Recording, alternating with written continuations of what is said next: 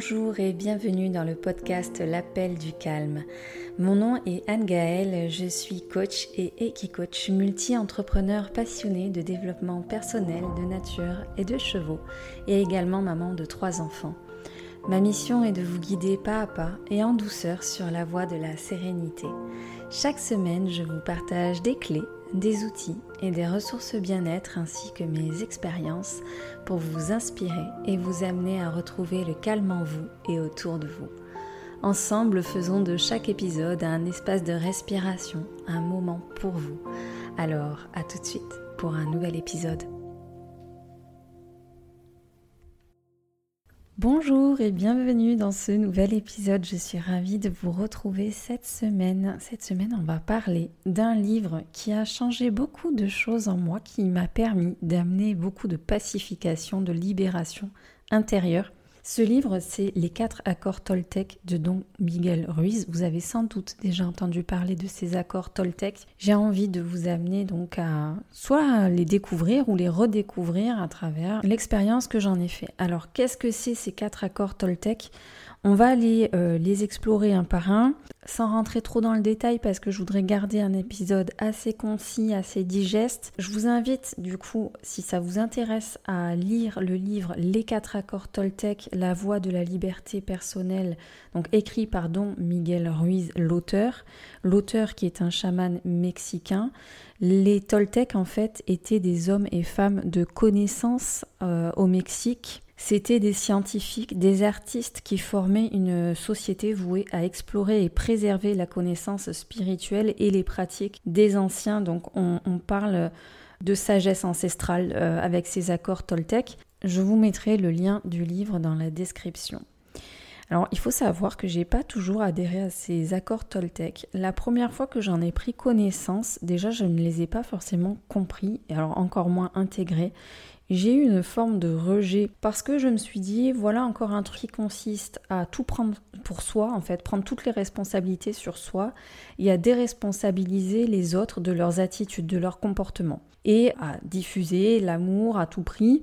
Parfois, du moins c'était l'idée que j'en avais, au détriment de son propre bien-être personnel. Donc j'ai été amenée à force de les croiser quand même dans mon parcours de coach et de, développement personnel, je les ai croisés à plusieurs reprises et je les relisais. Je les relisais avec une différente lecture, c'est-à-dire que cette fois-ci, plutôt que de simplement lire les accords tels qu'ils sont, je les relisais à travers ben, les expériences que je vivais. Avant d'entrer dans le détail de chacun, je vais juste vous les nommer pour que vous puissiez simplement, si vous ne les connaissez pas, les avoir à l'esprit et mieux comprendre ce, parcours que j'ai eu avec. Alors le premier accord, c'est que votre parole soit impeccable. Le deuxième accord, c'est quoi qu'il arrive, n'en faites pas une affaire personnelle. Le troisième accord, c'est ne faites pas de suppositions. Et le quatrième accord, c'est faites toujours de votre mieux.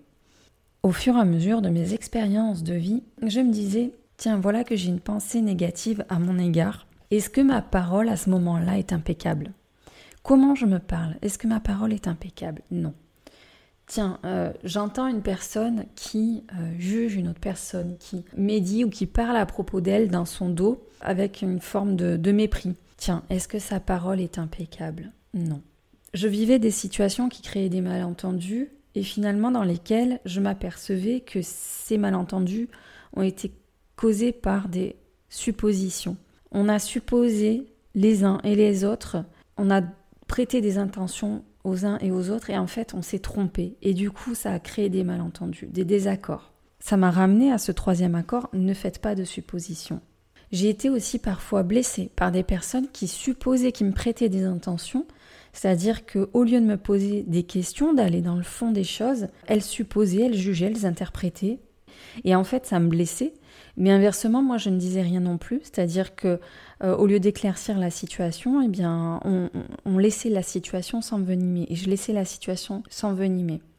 Et puis, il y avait aussi euh, ces réflexions que l'on prend parfois pour soi.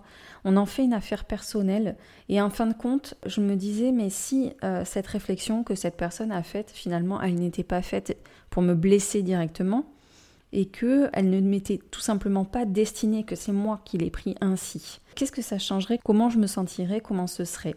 Je me suis aperçue qu'effectivement, intégrer ces accords pouvait changer quelque chose. Et j'ai découvert que ça pouvait être assez puissant finalement. Alors ce que j'ai fait, ben, c'est que je les ai imprimés, affichés sur le frigo, et tous les jours je repassais devant, je les relisais. Et je repassais ma journée dans le tamis de ces quatre accords pour voir comment ceci pouvait impacter. Et euh, depuis, j'y repense souvent. Ça vient vraiment s'intégrer dans ma vie autant que possible.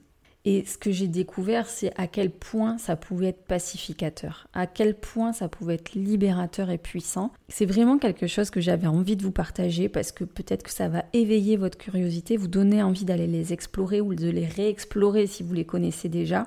Et pour moi, c'est un outil de développement personnel que, j'aime beaucoup. C'est un livre guide. Je l'ai à la maison, je le relis régulièrement. Je, reprends quelques pages. Il y avait stabiloté quelques phrases qui m'avaient pas mal parlé et que du coup, j'ai envie de vous partager. Ce qui va nous amener finalement à, ces quatre accords, c'est le fait que l'on joue des rôles dans la vie. C'est que pour être accepté, pour obtenir de la reconnaissance, de l'amour, on a appris à jouer des rôles, à porter des masques, à faire ce que l'on attend de nous, parce qu'on a appris que si on ne le faisait pas, en fait, on pouvait être puni, on pouvait ne pas obtenir de reconnaissance, on pouvait être rejeté, etc. Et donc blessé, et ça nous fait mal. Et donc, pour éviter tout ceci, on va au fur et à mesure s'adapter, porter des masques, jouer des rôles, afin d'obtenir reconnaissance, amour de la part des autres. Au fur et à mesure, on s'éloigne de ce que l'on est au plus profond de soi, on ose de moins en moins être soi-même et surtout on n'ose pas être imparfait. On se dit qu'à travers la perfection, on sera aimé. Alors j'ai envie de vous citer ben, ces deux citations hein, qui m'ont particulièrement marqué dans le livre. La première, c'est Nous sommes incapables de nous pardonner, de ne pas être tels que nous le souhaitons, ou plutôt tels que nous croyons devoir être. Nous ne nous pardonnons pas de n'être pas parfait. Donc ça, c'est déjà la, première citation très forte. La deuxième citation, c'est les limites que vous mettez à vos propres mauvais traitements envers vous-même sont exactement celles que vous tolérez de la part d'autrui, pour aller vers une relation pacifiée à soi-même et aussi une relation pacifiée aux autres. Je vais pas mal paraphraser euh, le livre dans ce que je vais évoquer hein, dans la description finalement de ces accords. Et je vais paraphraser forcément des, choses qui m'ont impacté, qui m'ont vraiment marqué, qui m'ont aidé à les comprendre et à les intégrer, ces accords.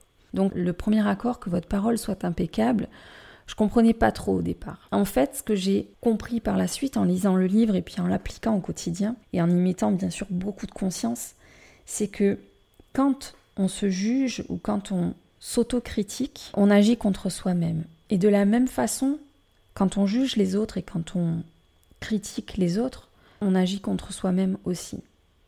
Malheureusement, souvent, on utilise la parole contre soi-même en s'autocritiquant, en se jugeant, en se dévalorisant.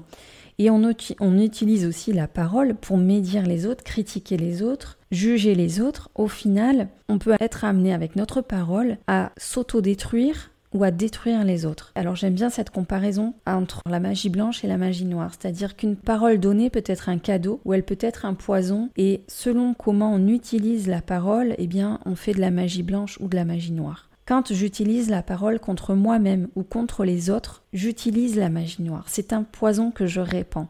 Et ce poison, il est nourri de colère, de jalousie, de rancœur, de haine, de plein de ressentiments qui me desservent, qui agissent au final contre moi-même. J'agis contre les autres, mais j'agis aussi surtout contre moi-même. C'est un poison qui se répand. C'est un cadeau que de pouvoir faire de la magie avec sa parole et à commencer par soi-même en utilisant un vocabulaire eh bien, euh, qui nous fait du bien, en se valorisant, en se parlant mieux, en se corrigeant quand on a tendance à parler de soi de façon négative, à s'autocritiquer beaucoup et en fait d'être beaucoup plus bah, déjà objectif et neutre et puis utiliser la parole de façon appropriée, utile, fertile, orientée vers l'amour et que ce soit envers soi ou envers les autres. Et plus j'apprends à utiliser une parole impeccable, plus je me libère aussi des paroles négatives d'autrui. En fait, je comprends que quand ces personnes-là parlent mal, déjà j'entends beaucoup mieux bah, qu'elles parlent très souvent d'elles-mêmes quand elles parlent mal, euh, qu'elles utilisent leur poison émotionnel et qu'elles sont en fait enfermées dans leur propre jugement. Donc ça, c'est déjà très libérateur. Le deuxième accord, c'est quoi qu'il arrive, n'en faites pas une affaire personnelle. En prenant les choses personnellement, on entretient la souffrance et la dépendance à elle. Accepter la vérité sur quelque chose ou quelqu'un, ça peut être douloureux, mais il n'est pas nécessaire de s'attacher à cette douleur. À chaque fois que je prends quelque chose pour moi, je crée de la douleur, je crée de la souffrance. Or, plus je prends l'habitude de ne pas faire une affaire personnelle de ce que je peux entendre ou de ce que l'on peut me dire, plus je vais réussir à déjà me détacher de ce que les autres euh, disent ou font et à ne plus forcément mettre la confiance uniquement dans ce que les gens disent ou font. Je serai de plus en plus apte finalement à faire mes propres choix, à dire oui ou non, sans culpabiliser, sans jugement, à dire je t'aime sans peur du rejet ou du ridicule, à oser des choses parce que derrière finalement je vais me détacher de ce que les autres vont pouvoir dire. Je ne vais pas le prendre pour moi. Je suis en fait responsable seulement de mes actions et de ce que moi je vais me raconter dans ma tête. Et en fait, ces quatre accords, ils sont interreliés. Le troisième accord, c'est ne faites pas de suppositions. Faire des suppositions, c'est prêter des intentions à autrui. Et quand on prête des intentions à autrui, on peut avoir raison, mais on peut aussi largement se planter et donc créer, générer des problèmes. Quand nous supposons, nous regardons avec les lunettes de notre réalité. Et nous portons tous des lunettes différentes. Nous supposons que tout le monde voit la vie comme nous la voyons. Nous supposons que tout le monde pense comme nous pensons. Nous supposons que tout le monde ressent les choses comme nous les ressentons, etc., etc.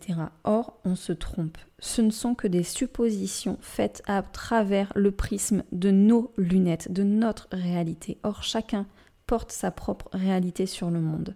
C'est intéressant de se dire, chaque fois qu'on entend ces phrases ou que nous-mêmes nous les prononçons. Il devrait savoir que. C'est logique, tu aurais dû savoir que. Je sais que.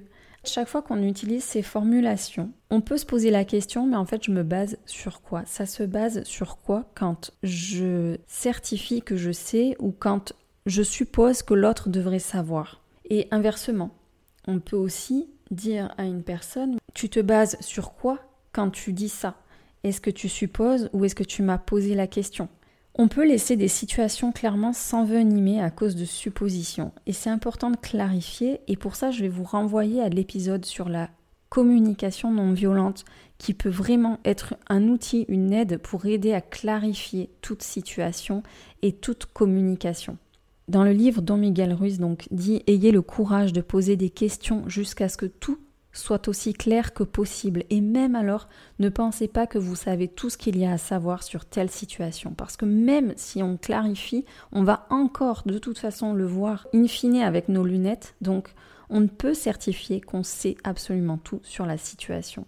Quelque part, supposer, c'est un petit arrangement que l'on fait avec soi-même, ça nous arrange bien. Ça arrange notre ego, ça arrange notre conscience, ça arrange nos envies et on va limiter la clarification à quelque part ce qui nous arrange. La clarté, c'est aller vers la pacification, encore une fois, de la relation à soi-même et de la relation aux autres. Je vais prendre une situation concrète, par exemple, vous devez demander quelque chose à quelqu'un et euh, vous ne le faites pas. Vous, en fait, vous y renoncez parce que vous supposez que cette personne va euh, refuser votre demande. Mais en fait, vous supposez.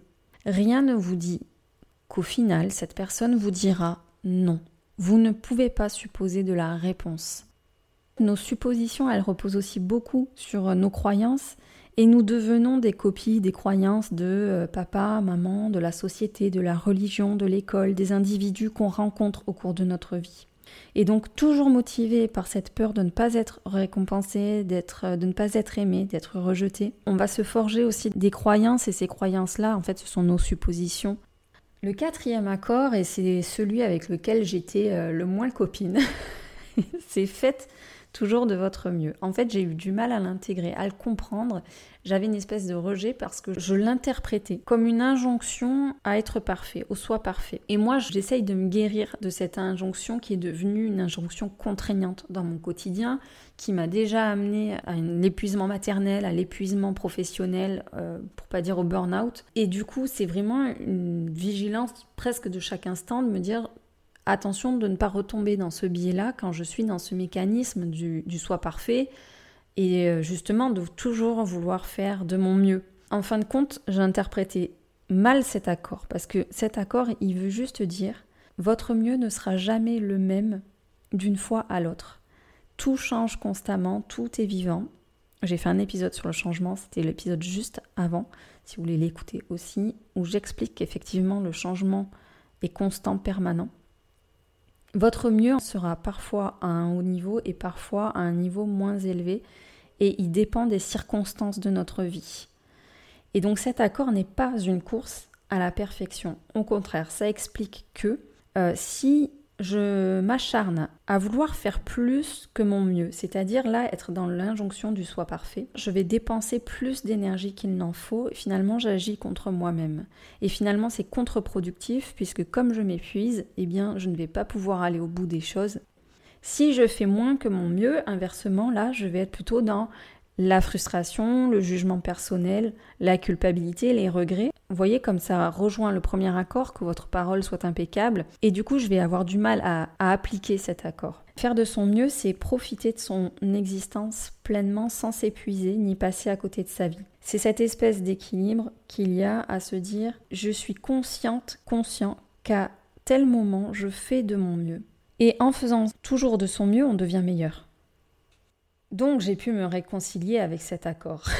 j'ai pu me réconcilier avec cet accord, pas mal libérateur d'ailleurs, qui m'a permis aussi de passer beaucoup plus à l'action que quand j'étais dans l'injonction du soi parfait.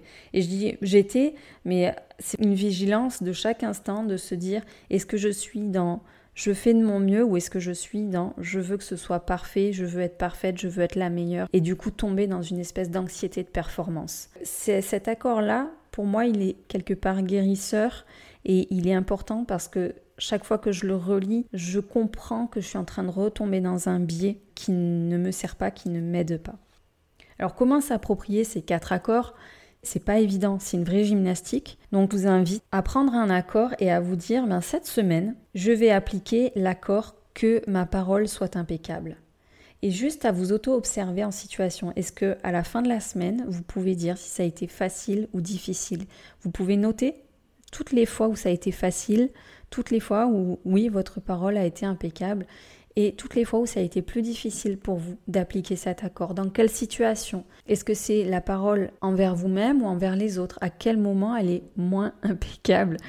Non pas pour se juger, mais simplement pour voir les automatismes que l'on a chaque semaine, bah, de prendre un nouvel accord et de, de faire cet exercice-là. Donc la semaine d'après, quoi qu'il arrive, n'en faites pas une affaire personnelle. À quel point cette semaine, j'en ai fait une affaire personnelle de ce qu'on m'a dit ou de ce qui s'est passé? Parfois, c'est un truc tout bête, on est dans une file d'attente, ça rigole un peu euh, derrière et on va prendre pour soi, on se dit, je dois avoir un truc collé sur mon pantalon, sur les fesses et on rit de moi et on en fait une affaire personnelle. On va intégrer une soirée par exemple ou un groupe et puis euh, on voit que de loin un autre groupe nous regarde, se met à rire et on va prendre ça pour nous.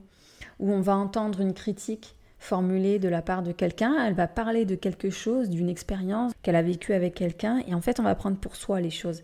Donc vous voyez, ça peut être tous ces automatismes-là aussi. La troisième semaine, ne faites pas de suppositions. À quel point cette semaine j'ai posé des questions pour clarifier les choses avec la personne à laquelle je m'adresse. À quel point j'ai supposé de, certaines choses plutôt que de clarifier. Dans quel automatisme je suis, dans quel moment, avec quelle personne. Parce que c'est intéressant de voir aussi si la situation se produit plutôt avec telle ou telle personne, ou dans telle ou telle situation, dans le domaine personnel ou professionnel. Est-ce que je suppose que mon conjoint doit savoir ce que moi j'ai en tête, par exemple C'est vraiment d'aller chercher de se questionner de façon tout à fait neutre et objective et honnête envers soi-même à quel point on applique ces accords ou pas. Et enfin, le dernier, euh, faites toujours de votre mieux de la même façon. À quel point cette semaine j'ai fait de mon mieux. À quel moment j'étais dans une énergie qui m'a permis d'avoir un mieux plus élevé et à quel moment, quelles circonstances ont fait que mon mieux était moins élevé que ben, la fois où c'était plus élevé. Aller vers une meilleure connaissance de vous-même de tous vos automatismes, de toute votre façon de, fonctionner. Et ça nous amène petit à petit à être davantage nous-mêmes, à nous autoriser à être de plus en plus nous-mêmes. Il existe un cinquième accord, il y a tout un livre dessus. Le cinquième accord, c'est soyez sceptique, mais apprenez à écouter. Alors j'ai envie de vous dire, depuis mars 2020, qu'on est rentré dans une pandémie et avec toutes les crises successives qu'il y a depuis, ce soyez sceptique, mais apprenez à écouter, est hyper important. En fait, c'est prendre le temps de l'analyse, affiner son propre jugement, prendre de la distance avec ben, nos jugements, nos biais cognitifs. Mais si on applique les quatre accords que j'ai évoqué avant. Et si vous appliquez aussi la CNV, la communication non violente, que j'ai évoqué dans un épisode précédent, vous allez arriver à se soyez sceptique, mais apprenez à écouter. La communication non violente va vous apprendre l'écoute, et le soyez sceptique, c'est tout cet esprit-là quand vous prenez de la distance avec vos jugements, avec tous ces biais, avec tous ces automatismes que l'on a qui nous éloignent de notre vérité et puis de la vérité. Au final, ces accords, ils ont vraiment eu un impact positif dans ma vie. Par rapport à la croyance que j'avais au départ, qui était celle de croire que ben, c'était une nouvelle façon de déresponsabiliser les autres et puis tout prendre sur soi en termes de responsabilité, d'être un espèce de truc baba cool pour répandre l'amour, etc. In fine, j'ai pu comprendre en les appliquant que c'est au contraire un moyen de se responsabiliser les uns les autres, de ne pas tout prendre sur soi, justement d'amener beaucoup de, paix intérieure et de libération intérieure, d'amener de la confiance quant à ses comportements, ces automatismes que l'on a, d'amener une meilleure connaissance de soi, finalement, oui, de l'amour, in fine, quand on se porte de l'amour envers soi-même, on est beaucoup plus apte à porter de l'amour aux autres. Voilà, j'espère que ça vous donnera envie de découvrir ces quatre accords Toltec et de les intégrer à votre tour, à votre vie. On se retrouve dans 15 jours pour un nouvel épisode. D'ici là, portez-vous bien. Merci pour votre écoute d'aujourd'hui. Si vous avez aimé ce podcast et pour ne rien manquer des prochains épisodes, suivez-moi sur votre plateforme de podcast préférée. Si vous pensez que son écoute peut être utile à un proche, n'hésitez pas à le lui partager afin de le soutenir dans son cheminement personnel. En attendant le prochain épisode, retrouvez-moi sur les réseaux sociaux. Je vous dis à très bientôt et d'ici là, n'oubliez pas de répondre à l'appel du calme.